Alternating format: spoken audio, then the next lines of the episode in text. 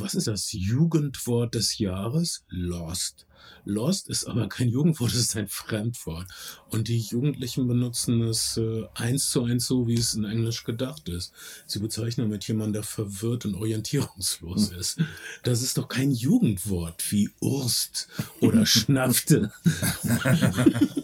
wir, wir laufen schon, oder?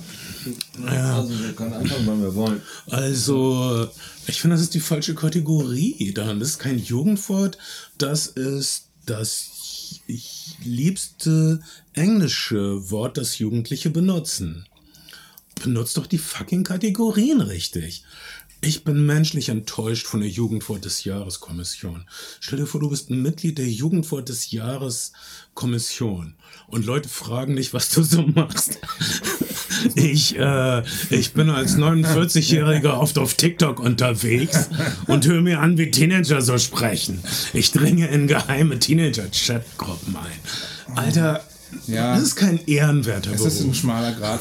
Hey, herzlich willkommen bei den Flimmerfreunden. Mein Name ist Bernd Begemann. Ich bin Kayato. Und ich bin Ben Schado. Ich bin so froh, dass ihr nicht gehört habt, was hier gerade besprochen wurde. Ja, ich auch. Bernd hat was zum Jugendwort des Jahres gesagt. Was ist das Jugendwort des Jahres? Lost. Lost. Ach komm, das kannst du doch dran lassen. Eben, Schneid das jetzt raus und lass das raus, was ich doch vorgesagt habe. Das war doch super lustig. Oder lass einfach beides drin. Ähm, ich ich würde gerne übrigens eine, wir, wir sind ja bekannt dafür, dass wir sehr, sehr gründlich recherchieren und nichts an diesem Podcast äh, nicht dem Test der Tei- Zeit statthalten würde.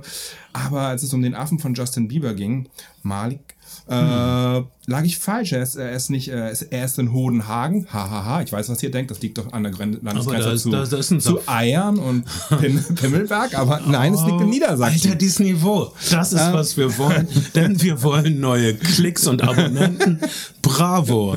Das war der Böhmermann der Woche.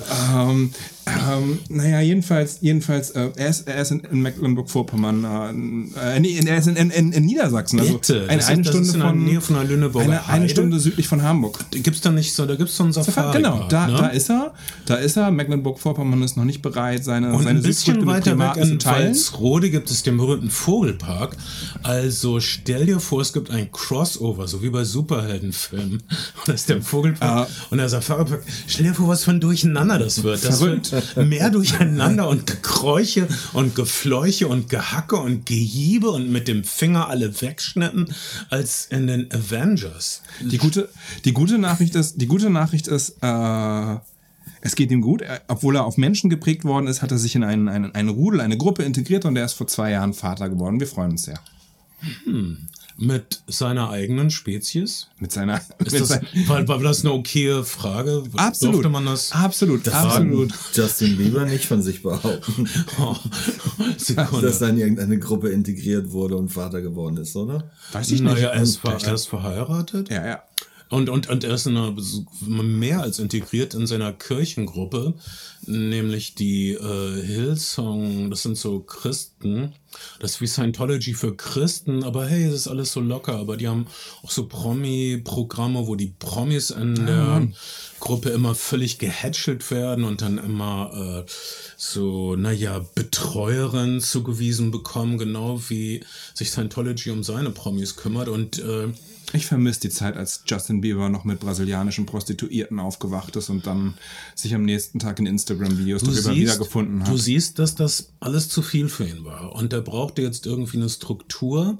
Und deshalb hat er diese Frau, die irgendeine, die irgendwie aus dem Baldwin-Clan kommt, mit den vielen Schauspielerbrüdern. Mhm. Äh, Die haben, kommen im im weitesten aus dem, und es wird natürlich total angefeindet. Und viele Leute denken sich, ich kriege Angefeindet, weil sie mit Justin Bieber zusammen ist? Nein, die weiß ich nicht. Er hat ganz viele Hassmails von wegen, du bist ja viel hässlicher als Selena Gomez und so. Oh. Oh Mann, was hat das, dieser Podcast jetzt schon für ein erbärmliches Niveau? Ich weiß auch nicht. Wir, wir kommen da bestimmt noch drunter, Kids. Einfach dranbleiben. Und, äh, aber ich wollte, ich bin, bin gerade super Wir sagen. Nein zu Bodyshaming, das sagen wir Ich- mal ganz deutlich. Äh, pff, ja, aber bei mir hat es geholfen. Da habe ich meine letzten drei Pfund mit bin ich damit losgeworden, weil mich, weil ich gebodyshamed wurde. Also ja, es ist hässlich, ja, es funktioniert. Ich wurde gerade super philosophisch und würde gerne diesen Gedanken zu Ende bringen, Kai, wenn ich darf. Unbedingt. Und zwar Menschen sind oft so, ah, das ist mir alles zu kompliziert, Justin Bieber zu sein. Was für ein Trip, aber auch was für eine verrückte Achterbahn. Was war das wieder in Brasilien? Wem gehört dieses Kokain? Oh nein, ich will das nicht mehr. Und dann denken Leute, oh, ich gehe in eine Sekte, ich heirate, weil ich mein Leben nicht im Griff habe. Und äh, Leute machen das so und wer sind wir, um darüber zu urteilen? Leute wollen aber sie sind schwach, schwach! Naja, Leut, Leute, Leute wollen, wollen einfache, einfache Lösungen für komplexe Probleme und es bringt uns irgendwie auch wieder zum Jugendwort des Jahres, Lost. Lost. Und es bringt uns auch äh, zu der Serie und zu dem, was der, der Showrunner, Creator dieser Serie zuvor gemacht hat. Damon Lindelof äh, versucht äh, immer in Interviews von dem, naja, enttäuschenden Ende von Lost abzulenken, was eigentlich daher rührt, dass die, die Serie eigentlich zu lang war. Lost war so erfolgreich, dass, es, äh, dass die schon eine Staffel zu viel bekommen hat. Jeder weiß das. Letzte Staffel völliger Quatsch, hätte nicht sein müssen. Hätte man beenden können nach der siebten, aber es mussten ja acht Staffeln sein. Das hat äh, der Show erzählerisch das Genick gebrochen. Ich würde nach wie vor sagen, es gibt hübsche, poetische, interessante äh, Momente in Lost. Man kann das ruhig gucken. Äh, aber Damon Lindelof sagt immer, ja, ich habe die Idee gehabt, so mit, ich habe das Konzept, ich habe das zu einer filmbaren Serie, habe ich geholfen mit, dass es, ähm, äh, dass man das äh, einfach mal überhaupt drehen konnte in so einem, wie viele Folgen hatte so eine, das waren ja 22er Folgen. 22 Folgen, ah, fast eine Stunde, eine dramatische Serie auf einem traditionellen Network. Das ist unglaubliche Arbeit und es ist schwer zu filmen, es ist schwer abwechslungsreich zu gestalten. Es war mein Konzept, aber dann bin ich ausgestiegen, bevor es zu verwickelt wurde. Das ist sein, sein Pitch, damit wir ihn nicht hassen für das Ende von Lost. Und, und er hat ein Stück weit daraus gelernt, denn in, in, in der Herangehensweise für The Watchmen, seiner, seiner aktuellen Serie äh, nach The Leftovers, hat er sichergestellt, dass es vorher Lösungen für alle Mysterien und Probleme der Serie geben würde. Auch wenn die Plotlines noch nicht komplett ausgeschrieben gewesen sind, ist vorher schon klar gewesen, welcher, äh, welcher Ball in die Luft geworfen wird und welche Hand ihn wieder auffängt. Ja. Und, ähm, und auch, dass das Strecken betrifft auf 22 Folgen. HBO hat 10 Folgen bestellt, hat 9 Folgen bekommen, weil Lindelof gedacht hat, hm, die Serie hat ein bisschen Leerlauf, Redundanz, wir mussten äh, abweichen von äh, No Filler, All Killer und hat dann tatsächlich eine Folge nach der, nach der siebten Folge, glaube ich, wäre die jetzt in der Struktur gewesen, komplett gestrichen und äh, das, was übrig geblieben ist, in den übrigen Folgen integriert, sodass es jetzt neun Folgen geworden sind. Ja, ähm, so war das. Wir reden über neun Folgen, ah, fast eine Stunde der HBO-Serie Watchmen, die hier läuft, glaube ich, bei Sky, Ma- Genau. Magenta, Sky- keine Ahnung. Sky, nee, sie läuft bei Sky, Magenta ist das Telekom-Angebot. Es ist verwirrend mit diesen ganzen Streaming-Diensten und ihr könnt sie natürlich als Bezahlserie auch bei Amazon oder Apple anders. TV oder, oder Wir irgendwo haben, wir, haben, wir haben um die Blu-ray gebeten, weil wir sehr interessiert waren an dieser Sendung, natürlich. Ich habe den Watchmen-Comic äh, gelesen, als er rauskam, die 80er. Ihr könnt euch das nicht vorstellen, was für eine hysterische, ängstliche, verrückte Zeit das ist. Wenn ihr nachts wach seid, gibt es manchmal Dokumentationen darüber, wie in den 80ern äh, siebenmal fast der dritte Weltkrieg ausgebrochen wäre. Der Comic also, oder die jetzt Graphic Novel m, oder Mutter aller Graphic Novels, Watchmen. Das Erwachsenwerden des Comics. Ja, wir haben darüber schon mal gebrochen, äh, ge ge gesprochen, dass es in den 80ern diesen Comic-Doppelschlag gab äh, mit äh, Moores und Gibbons Watchmen und äh, The Dark Knight auf der anderen Seite äh, von Frank Miller und Moore hat unlängst Frank Miller übrigens gedisst dafür, dass er ein homophobes, homophobes, äh, homophobes misogynistisches Arschloch wäre. er ist ein düsterer Kryptofaschist. Das ist ja, muss ja nichts Schlechtes sein.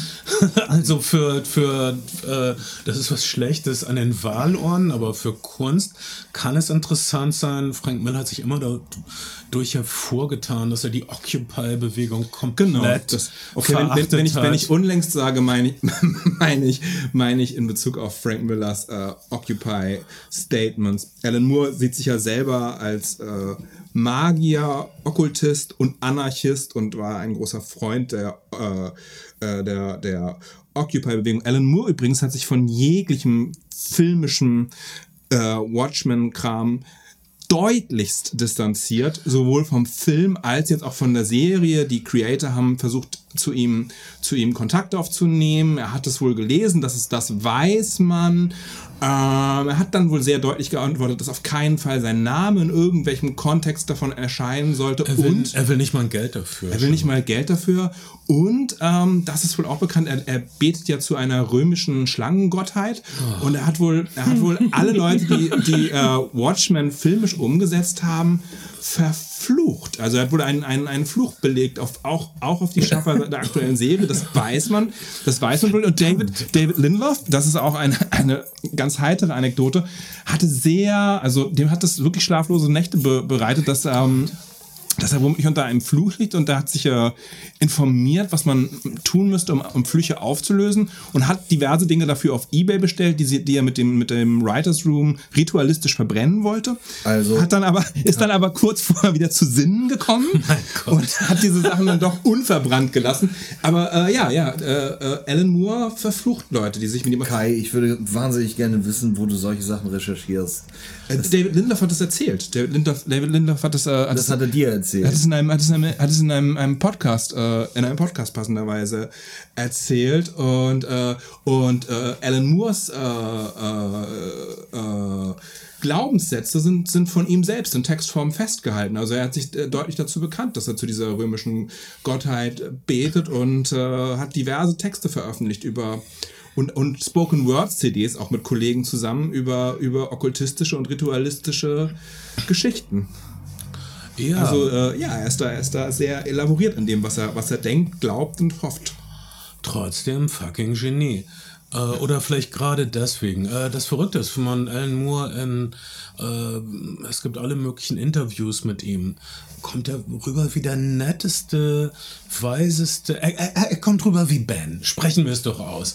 Er ist einfach so ein etwas bedächtiger Typ, Er hat auch einen ziemlich großen Bart. der, der ziemlich freundlich ist, der, der, der auch irgendwie ortsverbunden ist, der einfach Ben. nicht Newcastle immer noch lebt. der einfach nicht wegziehen will aus Newcastle.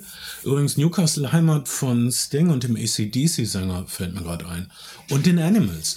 Äh, äh, was mich dazu bringt, Ja. wir reden über The Watchmen. The Watchmen ist ein Superheldenteam. Und ich habe die Theorie, dass Superheldenteams heutzutage das sind, was Rockgruppen und Beatgruppen in den 60ern waren. Und sagen wir mal, die Avengers sind die Beatles, Justice League sind die Stones, haut das Ja, hin? ich weiß. Die X-Men sind die Stones, keine Ahnung. Die X-Men sind glaub- die Archies. Ich glaube, Wer sind die Titans? Ich glaube, die Titans sind die Swinging Blue Jeans. das sind auf jeden Fall Referenzen, mit denen die Kids was anfangen können. Ah, lass mich doch auch ein bisschen Spaß haben. Auf, Okay. auf jeden Fall, Leute interessieren sich für Superhelden-Teams, aber nicht mehr so für Beatgruppen. Damit muss ich leben. Und ich, ich, ich versuche in dieser neuen Welt klarzukommen. Eine, gu- eine, eine gute Analogie ist auf jeden Fall auch, dass Popsongs oft versuchen, das Leben in dreieinhalb Minuten äh, voranzubringen oder, oder, oder uns Weisheiten in dreieinhalb Minuten zu Eineinhalb Minuten ist auch schon wieder zehn Jahre her, Kai. Es sind nur noch eine Minute zwanzig. Okay, fuck off. Und Zehn das- Sekunden für einen dass, TikTok-Kid. äh, dass, äh, dass auch, auch Superhelden äh, oft einfache Lösungen für komplexe Probleme versuchen zu bieten. Was übrigens Alan Moore auch unlängst, nämlich diesen Monat, in einem Interview äh, angeprangert hat. ja, und zwar gegenüber seiner Schlangengöttin. Gegenüber seiner Schlanggöttin Und, hat er und, darauf und hingewiesen, sie dass, war er, dass er glitschiger als sonst, wie man hört. Und hat. Ge- Und ähm, danach hat sie etwas Gift gespritzt und danach hat sich Alan Moore besser gefühlt und sowas gegrummelt wie, es ist okay, wenn sie nicht alle sofort unter Schmerzen sterben.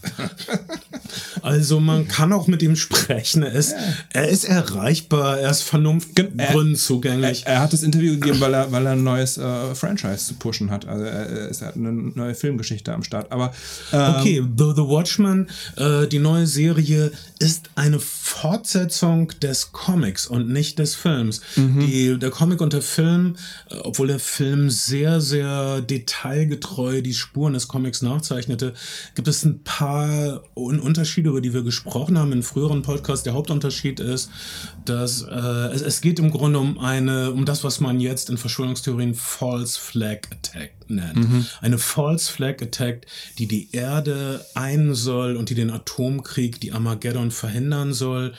Und zwar, indem ein super reicher, Erf Elon Musk ähnlicher Erfinder äh, einen großen Oktopus New York angreifen lässt. Und äh, dann glauben alle Menschen, das wäre ein gruseliges Wesen aus einer anderen Dimension und äh, die Apokalypse wird abgesagt. Das war die Relevanz, die äh, zugegeben alte Geschichte, dieselbe Geschichte gab es schon mal in Twilight Zone Episoden und diversen Science Fiction Short Stories. Also die Menschheit einzig unter der Bedrohung von außen, Das ist- das ist aus, aus bisschen- dem Weltall, aus einer anderen Dimension. Das ist das Szenario der, Alle der Menschen werden Brüder, aber nur wenn uns ein großer Oktopus bedroht. Das ist das Szenario der, der 80er Watch, des 80er Jahre Watchmen Comics, als, als es tatsächlich dieses, dieses, äh, dieses, diese nukleare Konfrontation zwischen den Osten und dem Westen gegeben hat. The Watchmen war damals die, die Fabel zur Zeit. Das war etwas, wovon man sich sehnte und wovon man sich fürchtete gleichzeitig. Äh, passt auf die Zeit wie Arsch auf einmal als erzählte auf eine völlig neue Art durch äh, kleine Details, durch äh, abseitige Quellen. Es gab einen Comic im Comic, der äh, Gemütslagen der Protagonisten spielte, spiegelte. Es, es wurde auf vielen verschiedenen Zeitebenen erzählt, weil ein Superheld, Dr. Manhattan, äh, es war ein gleichzeitiges, transzendentales Wesen fast. Na gut, das war dann. Aber jetzt ist es nicht mehr so Ost gegen West. Es ist nicht mehr so, oh, der dritte Weltkrieg ist das Problem. Sondern, sondern Rassismus ist das Problem. Ja, also dem Lindelof, der sich dazu bekannt hat, dass das im Grunde Fanfiction ist, was er macht. Auf einem hohen, das ist Fanfiction auf einem sehr hohen Niveau mit einem Raum voller großartiger Autoren und einem Stall voller fantastischer visueller Künstler und Ausstatter und Regisseure. Äh, Ah, da dachte ich mir, gut, das ist nett von ihm, das ist entwaffnend, aber alles Kürzlich ist gelesen, 50, Fanfiction 50 heutzutage. Shades of Grey wäre aus äh, Twilight Das habe ich dir doch schon zehnmal erklärt. Du hast du nie nicht? zugehört. Ja, hast du? Okay, entschuldige. Fifty Shades of Grey ist Twilight Fanfiction, aber auf SM, aber alles ist Fanfiction. Star Wars war Buck Rogers Fanfiction. Und Akira Kurosawa Fanfiction ein Stück weit auch. auch. Äh, Natürlich. Herr der Ringe ist äh, Beowulf und Feengeschichten. Was du- was Fanfiction, was du als, sagen- äh, als na, na, nachdem klar war, dass Herr der Ringe rauskam und halbwegs ein Erfolg war als Buch, meinte äh, Tolkien befriedigt, ich habe bewiesen, dass die Feengeschichte auch relevant für Erwachsene sein Was du, kann. was, du, was du sagen möchtest, ist, dass Popkulturell, Popkultur selbstreferenziell und, und, und ähm, sich, ist und sich im Kreis bewegt. Dass es globale Mythen gibt, die in allen Kulturen und in allen Filmen immer wieder verwertet werden. Ja. Ja. Ähm, Alan Moore hat äh, immer versucht, auch in seinen ersten Comics schon Miracle Man, äh, versucht äh, zu, also Superhelden vom, vom weichen Wunschdenken auf die Füße zu stellen. Was würde eigentlich passieren in dieser Welt, wenn es wirklich Superhelden gäbe? Und äh, sagen wir mal, Superhelden wären nicht bessere Menschen als wir. Sie würden, sie wären so wie wir, nur mit Superkräften. Das ist im Grunde schrecklich. Das ist im Grunde super gruselig. Das ist im Grunde auch was, über das wir bei The Boys gesprochen haben, Ja, gerade erst. und das ist, äh, man, ich, ich würde sagen, ähm, Alan, Alan Moore hat das erfunden mit, mit seiner originalen Miracle Man-Serie, was so ein obskurer englischer Superheld war. Er hat sofort Nazis ins Spiel gebracht, für die der blonde Miracle Man die blonde Bestie war, über die wir beim letzten Podcast über The Boys gesprochen haben. Ja, die blonde Bestie äh, kommt zurück und ähm, lässt sich einspannen für die böse Sache. Stormfront sagt in The, The Boys, äh, also Mittlerweile haben wir die zweite Staffel zu Ende Staffel gesehen. von, von The Boys zu Ende gesehen. Kleiner Nachtrag also dazu. Ja, sehenswert. ähm, dieser Charakter Stormfront, der äh, neueste äh, Hauptcharakter, der der einzige neue Hauptcharakter, äh, sehr interessant, ist im Grunde also eine alte Faschistin, die aber jetzt rüberkommt wie das flippigste, modernste, TikTok-affinste überhaupt die äh, Millionen von Follower mit einem Fingerwisch sofort Aktiviert. aktiviert und in Kampfanzügen auf die Straße schicken kann. Äh, Sie sagt den Satz, äh, Leute mögen meine Botschaft des Hasses. Le Leute mögen, was ich sage, sie mögen nur das Wort Nazi nicht. was, was ein super das ist, brillanter das ist, Dialog das ist ein ist. sehr, das ist auch sehr, das ist sehr deutsch, sehr, sehr AfD. Äh, nur weil wir dieselben Ideen wie die Nazis vertreten, nur weil wir dieselben Dinge sagen wie die Nazis, sind wir noch lange keine Nazis. Ähm, Also in, in, aber diese, in, ja. in traditionellen Superhelden-Serien gibt es immer einen Big Bad. Also in den besonders in den Netflix Marvel-Serien Jessica Jones, äh, Daredevil. Es gibt einen Bösewicht, der ist die ganze Staffel und der wird dann ganz zäh bekämpft. Und äh, das Big Bad bei der äh, Watchmen, beim Big Watchmen Comic war, der dritte fucking Weltkrieg, der zu der Zeit, als er rauskam, sehr präsent und sehr möglich war. Und The Big Bad hier ist der ewige Rassismus. Speziell der schwarz-weiße Rassismus in den USA.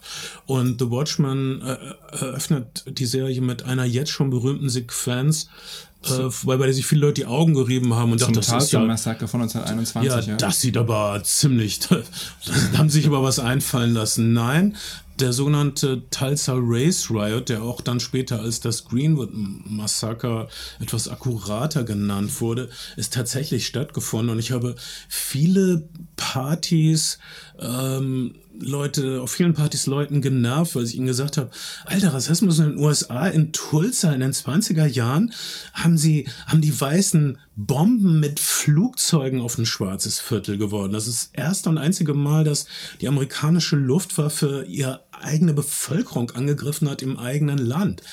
Und 300 Tote. Und ach, jetzt hör doch auf, Leute werfen doch nicht Also man Flugzeuge auf ihre, äh, Fl- Bombe auf ihre eigenen Städten. Und, und Da gibt es viele Leute, die sagen was Man, man, anderes. man, muss sagen, man muss sagen, die Serie ist in den USA und auf HBO letztes Jahr im Oktober gestartet und ist dann hat dann gute Ratings bekommen, sehr gute Kritiken, aber sie hat halt dieses Jahr nochmal zwei, zwei Aufmerksamkeitsboosts bekommen. Das eine sind die Black Lives Matter Proteste im, im Zuge von George Floyd und ähm, Stephen Miller, der rassistische White Supremacist Berater des Präsidenten, hat einen, äh, am Jahrestag des Massakers eine Trump-Rally an Tul- Tulsa angelegt gehabt. Wahrscheinlich wissentlich. Alle im Weißen Haus, und es sind natürlich super Trottel, tun so, als wäre es ein Unfall gewesen.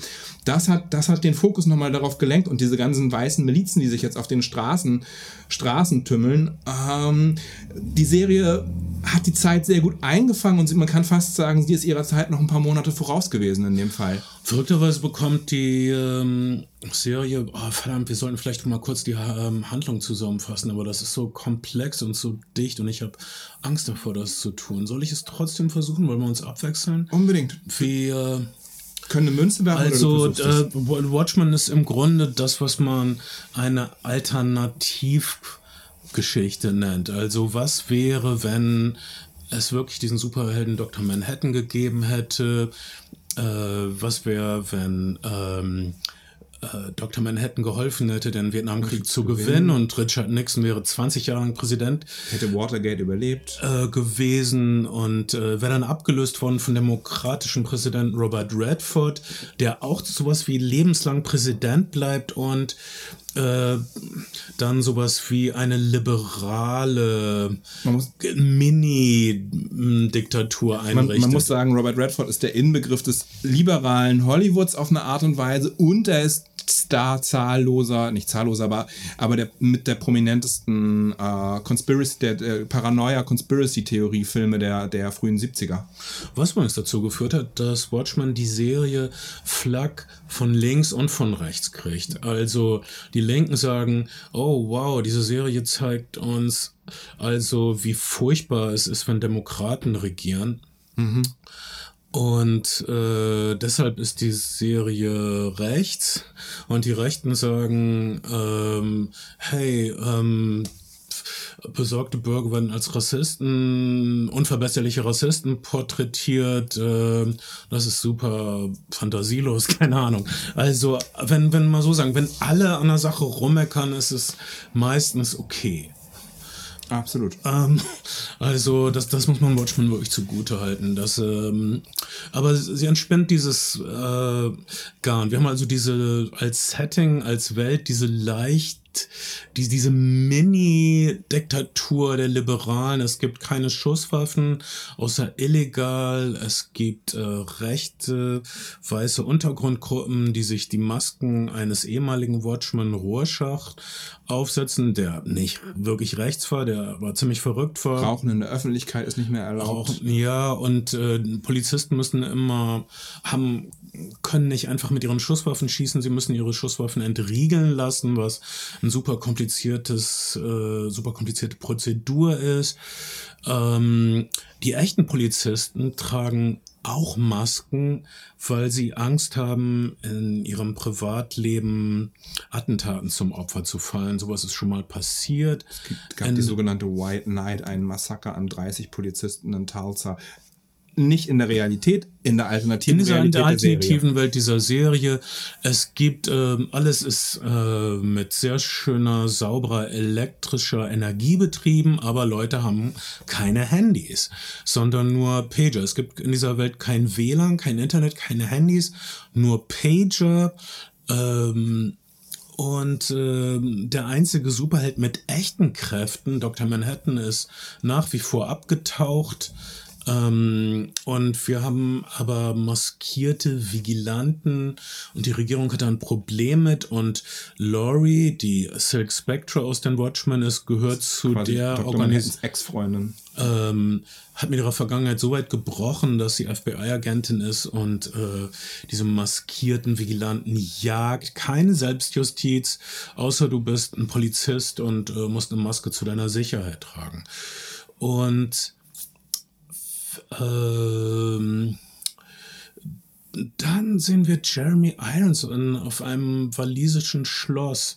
Äh, Es gibt einen Jeremy Irons Subplot. Wir lernen, dass er irgendwie Ozymandias ist und er lebt irgendwie luxuriös, aber auch irgendwie geheimnisvoll gefangen in, äh, in der Umgebung dieses Schlosses. Es erinnert ein bisschen an eine, immer gleich aussehenden eine, eine, eine weitere Serie, die in Wales gedreht wurde, nämlich The Prisoner. Er ist ein, scheinbar ein Luxusgefangener. Er ist in, in einem Schloss, er hat Bedienstete, es mangelt ihm am nichts, aber er kann irgendwie das Gelände nicht wirklich verlassen. Äh, später lernen wir, dass er auf dem Jupitermond Europa ist. Und äh, wir lernen allerlei verrückte Sachen. Hauptplot ist, dass äh, es gibt eine Verschwörung äh, mit dem Ziel, äh, weiße Vorherrschaft zu etablieren, dadurch, dass man sich die Kräfte von Dr. Manhattan, der nämlich Überraschung doch die ganze Zeit auf der Erde war und äh, unerkannt mit Amnesie unter den Menschen lebt, man, man möchte ihn fangen und sich seine Kräfte aneignen. Äh, diesen Plan haben einige Leute, die sich gegenseitig austricksen. Freundliche Menschen sind gar nicht so freundlich. Wir machen wieder Bekanntschaft mit dem Musical Oklahoma, was eine wichtige ähm, Rolle spielte in dem Charlie Kaufman-Film I Think About Ending Things. Ein, aber hier ist es die schwarz besetzte Version von Oklahoma. Oklahoma ist das Einige der Charakternamen sind auch Namen aus dem Namen äh, aus dem aus dem, aus dem Musical. Oklahoma. Ja, brillant. Oklahoma ist so ziemlich das weißeste Musical überhaupt. Es, entwick- äh, es entwirft das optimistischste, freundlichste Bild der recht brutalen US-amerikanischen Landnahme. Äh, Auslöschung von 600 indigenen Völkern. Meine Güte, also, das, da ging schon was ab. Und naja, wir sehen, wie dieses Musical Oklahoma von einer äh, im Hamilton-Style rein schwarzen äh, Besetzung aufgeführt wird. Ähm, also, es ist wie unsere Welt, aber ein bisschen anders. Also die allein diese die, Watchmen ist voll mit lustigen Details. Wir erfahren, dass Steven Spielberg einen Film über die Oktopus-Apokalypse gedreht hat im Stil von Stindlers Liste. Das, das, Mädchen in dem roten Mantel. Ja. ja. Das ist das ist Ähm, also genau. es, es, es gibt dauernd entzückende kleine ähm, Details, äh, die äh, uns teilweise einfach nur er erfreuen sollen, die teilweise nur unsere äh, Nerd-Pavlov Pavlov-Klingel zum Dingeln bringen wollen oder die teilweise unglaublich plotrelevant sind. Ja, äh, was ich, was ich, ähm, David Lindelof hat auf sehr darauf geachtet. David Lindelof hat gesagt, wenn ich Autoren suche für einen Writers Room und mir jemand sagt, oh, das ist aber eine spannende Idee, das, das finde ich faszinierend, da wäre ich gerne dabei, dann sagt er, da ist die Tür. Wenn ihm jemand sagt, Herr, hm, so funktioniert das nicht, du bist ein Idiot, wäre das ein gutes Kriterium, ihn einzustellen. Er hat für den, für den Writers Room versucht, so eine Art, ja, man muss glaube ich sagen, Repräsentation zu schaffen. Also der ursprüngliche Writers Room bestand aus zwölf Leuten. Davon waren äh, 50% Frauen, 50% äh, nicht weiße Hautfarbe und insgesamt nur vier, vier äh, weiße Männer. Das ist, das ist eine bemerkenswerte Prämisse in, in einem Hollywood, in dem eigentlich jeder versucht, nur Alibi halber ein paar Frauen, ein paar Schwarze, ein paar Latinos einzustellen und alle sagen, ja, ja, wir werden gerne, aber niemand wirklich was ändert. Das ist schon mal ein sehr radikaler Ansatz, der sich auch in der Serie widerspiegelt, in der, in der Leute Repräsentation auch auf dem Bildschirm bekommen. Und eine der, der faszinierendsten Szenen fand ich direkt in der ersten Folge, in der ähm, ein kleiner schwarzer Junge in einem Kino Stummfilmmusik begleitet von seiner Mutter einen schwarzen Helden im, im Kino Kino der, der 10er und der, oder beziehungsweise das ist ja 1921, im Kino der 20er Jahre findet. Das hat es, hat es meines Wissens nach so, so nicht gegeben. Und es thema thematisiert aber, wie wichtig Repräsentation auch ist. Ganz im Gegenteil, in Tulsa hat äh, der Hauptzulauf des Clans nach 1916 durch äh, Birth of a Nation stattgefunden. Birth of a Nation hat dem Clan wieder zu der Zeit Aufland, äh, Es Aufwind wird verschafft. immer klarer, dass einer der filmhistorisch wichtigsten Filme, Birth of a Nation, im Grunde verantwortlich ist für oh Gott, tausende Tote buchstäblich. Ja. Dass es ein böser Film war. Es ist ein Äh, und dass- dass fantastischer er- Film, aber ideologisch. Ein, ein Film, der sehr viel erfunden hat. Und äh, ja, schrecklich. Also Worte sind wichtig, Repräsentation ist wichtig. Äh, ist auch wichtig, was deine Filme sagen. Also diese ganze erst, erste Sequenz, ich glaube, man kann das, äh, wenn man keine Lust hat, die ganze Serie zu gucken, äh, die ersten fünf oder zehn Minuten von Watchmen auch im Netz sehen. Das ist eine völlig brillante Se Sequenz, die Einzelschicksale und ein unglaubliches historisches Ereignis verbindet und voller wichtiger, äh, interessanter kulturhistorischer äh, Querverbindung. Also dieser kleine schwarze Junge sieht die fiktionalisierte Geschichte oder ein fiktionalisiertes Abenteuer des schwarzen Marshals Bass Reeves. Das ist eine historisch echte Figur, einer der erfolgreichsten legendenumwobensten Marshals überhaupt. Jemand, der durch den halben äh, Kontinent ge geritten ist, um irgendwelche untergetauchten Banditen dingfest zu machen und sie zu erschießen, wenn sie zu komisch wurden, oder sie mm, zurückzubringen und ihnen einen, einen, einer fairen Verhandlung zuzuführen. Ähm, er hat sich oft äh, verhüllt, weil er als Schwarzer in einige, naja, weiße Umgebungen kam, die vielleicht nicht genau wussten, was sie mit einem Schwarzen anfangen sollten, der nicht in Ketten lag. Ähm, wahre Geschichte von Bass Reeves. Äh, unglaublich, dass diese Geschichte noch nie äh, einen großen, modernen Hollywood-Western bekommen hat. Das ist eigentlich unverzeihlich. Ich, ich erwarte, dass es demnächst bald einen Bass Reeves Spielfilm gibt. Das, äh, er war die, das Vorbild wahrscheinlich für den Lone Ranger. Also für den Lone Ranger und äh, innerhalb der Serie ist er damit auch mit seiner Verhüllung und seiner Nichtkenntlichkeit seiner Hauptfarbe auch das Vorbild, das Vorbild für, für den ersten schwarzen Superhelden, äh, der in der Serie dann nochmal, jetzt wird es ein bisschen kompliziert, äh, in einer Serie innerhalb der Serie als äh, American Hero dargestellt wird, allerdings als weiße, weiße Figur. Und äh, wir sehen, der erste Vigilante, der es zu Popularität schafft in, in Tal, im Talsa der, der 40er Jahre, ist dieser kleine Junge.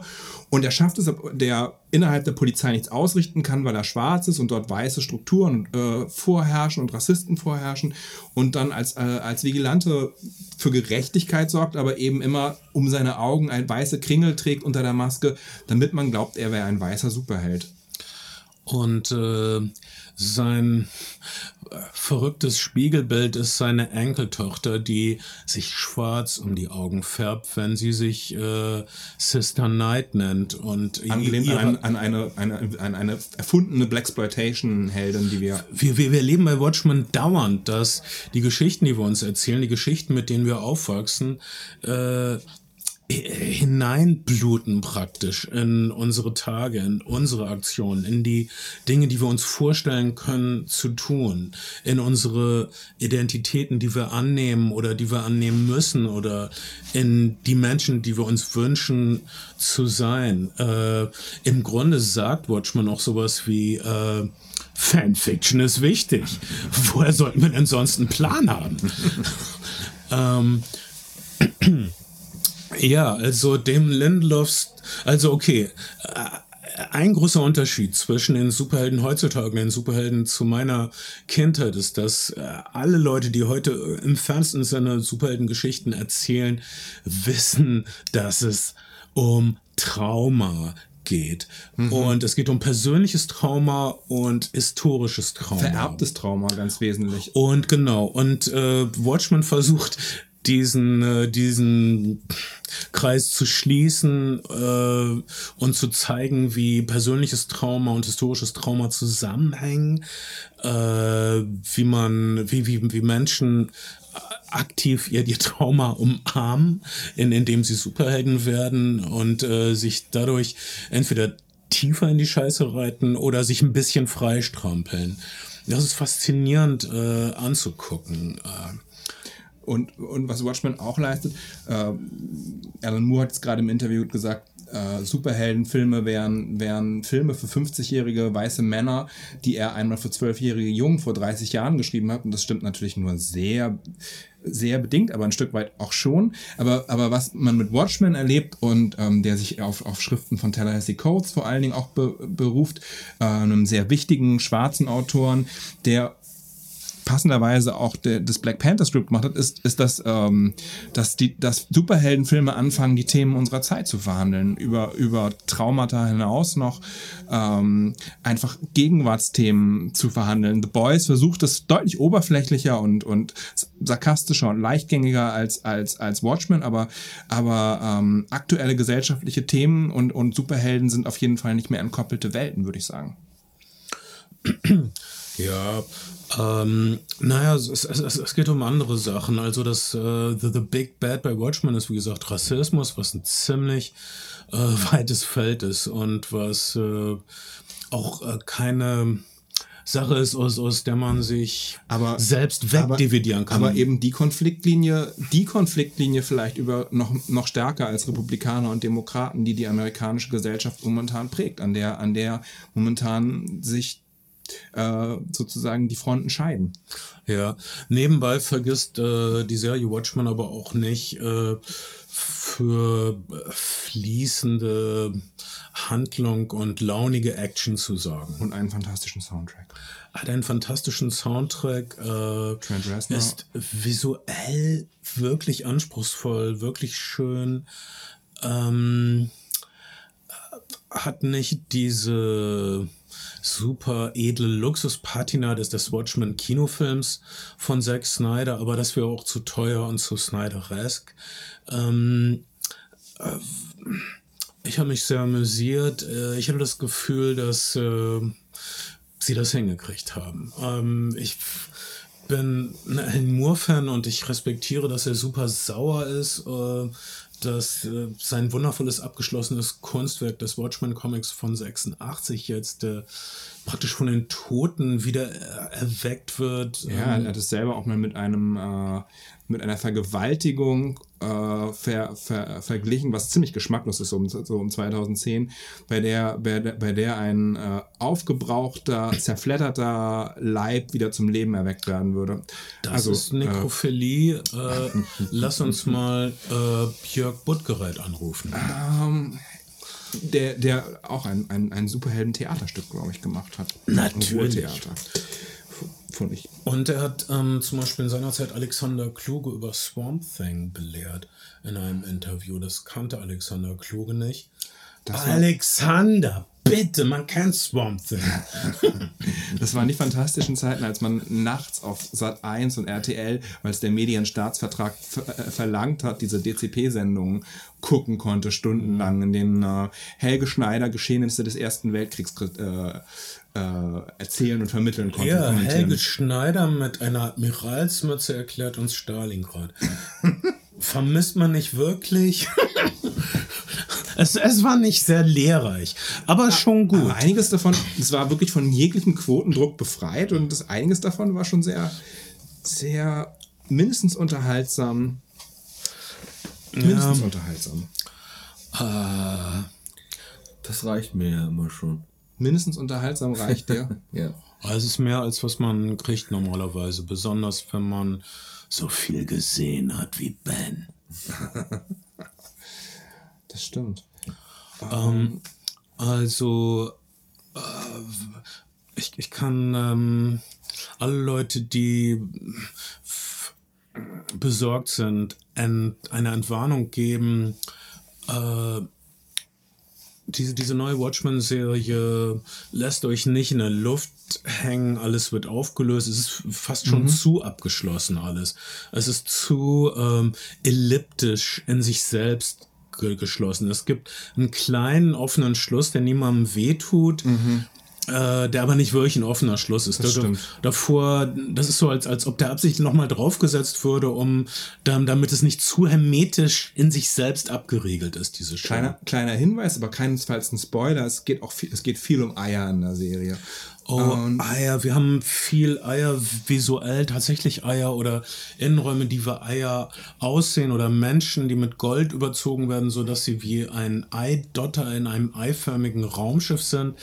Ähm, ah, was soll ich sagen? Ähm, ja, also das Ei ist, äh, da kann man bestimmt jetzt einiges drüber sagen, wenn man das wollte, aber das wird sich für mich zu sehr wie Wasser treten anfühlen.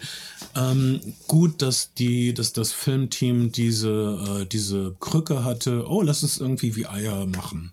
Lass uns, lass uns noch ein Eiersymbol machen. Hey, am Anfang der Szene sollten Leute, Leute Eier hinfallen lassen, aber eins zerbricht nicht. Oh, das ist eine tolle Idee. Also das haben wir öfter. Wir haben öfter das Eier, Lass uns- alle Eier zerbrechen Lass uns bis auf Rassismus eins. mit Eiweiß und Eigelb erklären. Und, Ähm. und allerdings auch, das ist ja das Bild für Fanfiction, also die Henne oder das Ei. Ich bitte dich. Also, oder was war erst da? Äh, das Trauma oder der Wunsch, ein Superheld zu sein?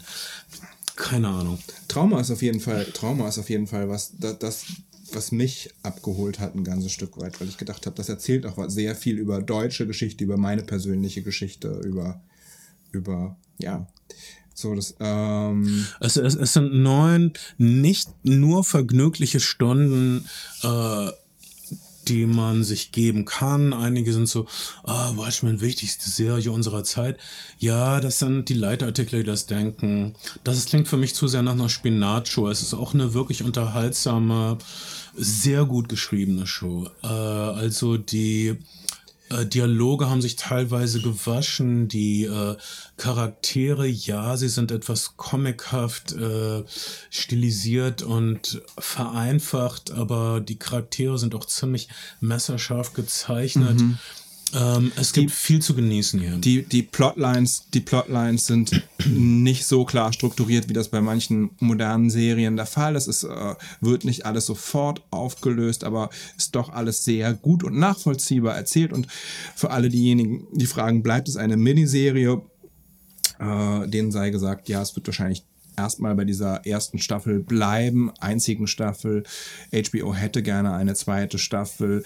Einige der Fans hätten auch gerne eine zweite Staffel. David Lindelof wird diese zweite Staffel erst einmal nicht machen und auch nicht betreuen, weil er glaubt, dass er das Thema der Zeit abgearbeitet hätte mit dieser Serie und dass es kein vergleichbar relevantes Thema gäbe, was, was ein, eine Neuaufarbeitung des Themas rechtfertigen könnte und würde. Also was, die nächste Watchmen-Staffel kann es erst geben, wenn es ein neues, großes, riesiges Weltproblem gibt.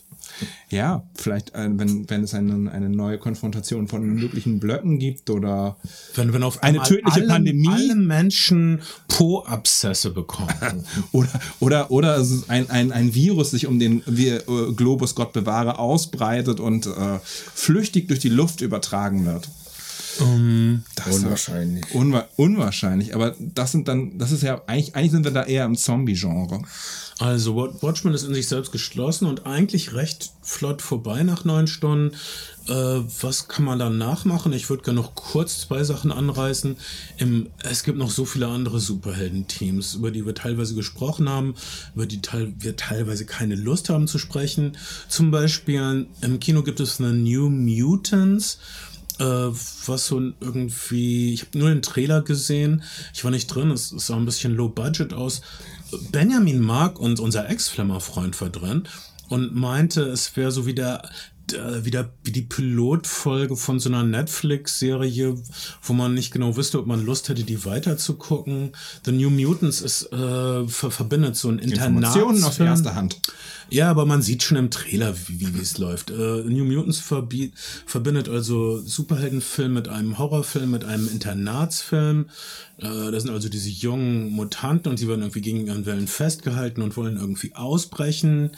Und das sieht ein bisschen billig aus. Klingt eher nach Disney Channel.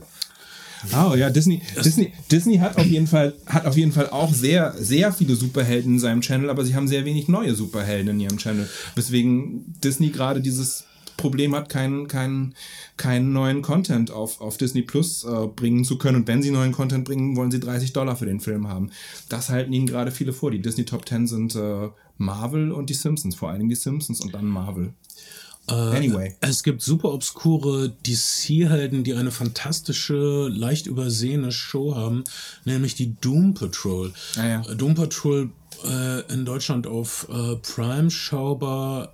Ich finde die Serie entzückend. Die Original Doom Patrol Comics äh, sind zeitlich vor den X-Men erschienen, drei, vier Monate bevor die X-Men rauskamen, gab es The Doom Patrol. Das ist wichtig, weil die Doom Patrol sehr viele Elemente der X-Men vorwegnehmen. Es geht um dieses Landhaus und da ist dieser Wissenschaftler, der in einem Rollstuhl sitzt und der hat diese verrückte Versammlung von Superhelden. Und die Doom Patrol Superhelden sind äh, ziemlich... Ähm, also eine Mischung aus neu und völlig rückständig. Da ist diese 50er Jahre Filmstar-Diva, die eine Mischung aus Mr. Elastic und Ant-Man ist. Also sie kann sich groß und klein machen und ihre Glieder strecken, aber dafür hat sie ihre Schönheit teilweise verloren. Sie ist entstellt worden von ihrer Fähigkeit.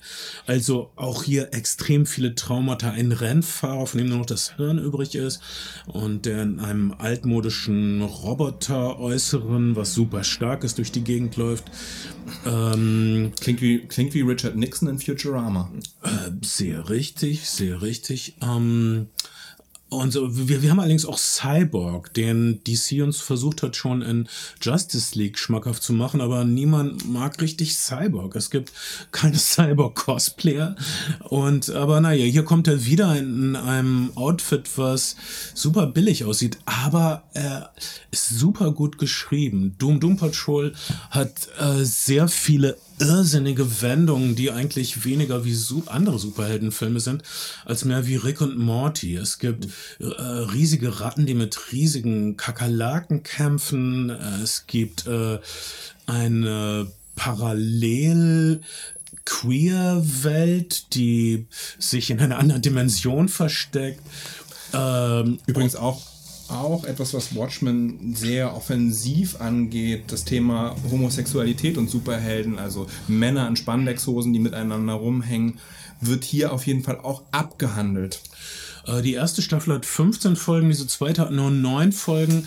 Sie, äh, das Ende ist nicht so super befriedigend, weil der Dreh abgebrochen werden musste wegen der Pandemie. Es ist immer noch entzückend. Also zum Beispiel die ähm, z- zweite Staffel beginnt mit einer Folge, wo alle verkleinert sind und auf so einer Art äh, Miniaturwelt leben müssen. Wir in Hamburg haben die Miniaturwelt, heißt das doch, ne? Man kann da Mhm. hingehen und kann die ganze Welt haben, aber als Miniatur, das ist super empfehlenswert jetzt, Ist wo das man so? kaum Ich hab- Weltreisen haben ich hab, kann. Auf jeden, ist, ich habe es nicht gesehen, aber ich, äh, äh, es, äh, auf allen, in allen Tourist Guides für Hamburg steht es weit oben und ich denke, ui, das ist kein gute, kein, kein, keine gute Referenz. Also ich war da auch noch nie, aber ich nehme das immer vor, mal in die Miniaturwelt zu gehen. Das du mache schon ich mal da, noch. Ich mache das auf jeden Fall bald. Also stellt euch Superhelden vor, aber sie leben in der Miniaturwelt und fahren mit Carrera-Autos durch die Gegend. Das ist super. Und, und, und ein Superheld ist über sein Kleinsein so frustriert, dass er mit einem Käsestück zu einem Rattenloch geht und die Ratten rauslaucht und sie dann verkloppt. Das ist einfach fantastisch. Also ich, ich empfehle Doom Patrol, wenn ihr ähm, so, wenn ihr Rick und Morty okay findet, aber auch Superhelden mögt, äh, Doom Patrol ist genau die Schnittstelle. Und äh, wenn ihr euch ein bisschen für Comicgeschichte interessiert, seht ihr, dass es eigentlich eine relativ wichtige Serie war. Ähm, Ich bin voll dabei. du bist voll dabei. Du hast Voll aber, dabei. hast, wir, haben, wir haben darüber schon mal im Podcast gesprochen, du hast selber auch eine in weiter, weiter Vergangenheit, Superhelden-Vergangenheit, oder? du warst mal, was war der Name deines Superhelden? Arrowman. Arrowman. Und, und ähm, was war, wer ist die Inspiration? Also was, wa, gab warst du dem DC und, und dem, dem Marvel-Universum Weder näher? noch, ich kenne mich oder kannte mich da gar nicht aus. Tatsächlich. Ah. das war Mal- eine Eigen, Wie, Eigenkreation. und wie kommt man darauf? Lass uns das noch mal auf der Zunge zu gehen. Unser Klimmerfreunde-Mitglied Ben Shadow ist selbst als maskierter Rächer mit einem Cape durch die Gegend gelaufen und nannte sich Arrowman. Wie lange ging deine Karriere? Was war deine Superfähigkeit und wie sah dein Outfit aus, Ben? Ich hatte keine Superfähigkeit, es war nur eine Ärgerei, weil ich so zur Uni gegangen bin. Ähm, Ich hatte so einen alten roten Nylon ähm, Trainingsanzug meiner Mutter, mit Schlag wohlgemerkt, aus den 70ern. Ähm, und hatte noch sehr, ich, hat, ich habe damals sehr viele Koteletten getragen. sehr viele, zwei an der Zahl. Ja. Und habe mir da, Pfeile quasi, ich, hab, ich hatte Pfeilkoteletten. Es war ein, ein, nur ein Jokus. Man muss sagen, du hast, hast du Theologie studiert? Ja, Theologie. Und ähm, ich habe meine Existenz als Superheld aufgegeben, als ich tatsächlich dann am Dammtor, als sich jemand aufs Gleis geworfen hat, ähm, und ich hinterhergeklettert bin, äh, weil, äh, weil ich den halt Die Person retten wollte. runtergeholt Ja. habe da. Ähm, natürlich nicht alleine, da waren andere Leute dabei, aber die Polizei war auch schon auf dem Weg und ich habe richtig Ärger bekommen. Ich habe einfach richtig Ärger bekommen. Weil du versucht hast, jemanden zu retten? Nein, weil ich dann dabei aussah wie, Wie ein Superheld. wie ein Idiot. Hat, hattest du denn ein Cape? Ich hatte noch immer, ja. Ich hatte einen blauen Samtumhang zu Gibt, dem. gibt es wohl äh, Fotos aus der Zeit? Ich habe irgendwo Fotos, aber ich, die werde ich euch nicht zeigen. Alter, Post wieder. Alter. Und die Polizisten waren dann wie so, also wenn sie Menschen retten, dann aber bitte ohne Cape. Wa- wa- wa- was ist ihr Punkt? Also, was ist für eine Argumentation? Ich weiß es doch. Anstatt dass sie sagen, wow, ich wünschte, es gäbe mehr junge Superhelden wie Sie, Herr Shadow. Da habe ich angefangen zu essen an dem Tag. Echt? Ist das wirklich wahr? Nein. Okay. Weil das, das, das wird mir einleuchten. Wenn, wenn, wenn, wenn ich, also, wenn ich gemaßregelt werde von Autoritätspersonen, ist mein erster Gedanke auch so Kohlenhydrate. Kohlenhydrate und Fett. Das ist ein, eine menschliche Reaktion. Ich, ähm, Ich habe hab, äh, un, äh, unlängst, heißt auch wahrscheinlich schon vor, vor zwei, drei Jahren, eine, eine, eine Weiß-Reportage, die Heimat des, des seriösen Journalismus, gesehen über, über vermeintlich wirkliche Vigilante, die irgendwo in Texas äh, die Großstädte um, äh, unsicher machen und die ähm, nachts Prostituierte in ihr Auto laden, ihnen das Geld geben, was sie auch sonst bezahlt bekämen, und dann in, in Superheldenkostümen in Hotelzimmern sitzen und Prostituierten erklären, dass es falsch ist, was sie machen und dass sie doch bitte damit aufhören sollten. Ich meine, was, was denkt man denn als Prostituierte, wenn ein Typ in einem Spandex-Anzug an, Anzug ankommt und dir Kohle gibt und sagt, aber ich möchte nur reden?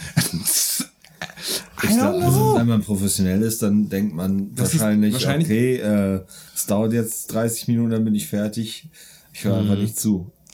Und dann sagt man wahrscheinlich, oh Baby, du gibst dir solche Mühe. so habe ich es mit meinen Kunden gemacht. Ich werde ich werd auf jeden Fall aufhören. Tschüss. Oh Mann. Also, das ist ein ganz lahmer Pitch von diesen Weltverbesserern. Ja. Ich, äh, Ähm, also, ich kann nur sagen, was für einen Job ihr auch immer habt. Wir haben jetzt gelernt, man muss geduldig sein dabei, man muss eine Menge blöden Quatsch ertragenden Leute so ablassen. Und äh, es geht nicht anders. So wird Geld verdient. Ähm, und aber wenn das dann vorbei ist, kann man schöne Sachen machen, wie mit seinen Freunden reden oder was Interessantes gucken. Und in diesem Sinne bleiben wir für immer eure ganz eigenen Flimmerfreunde.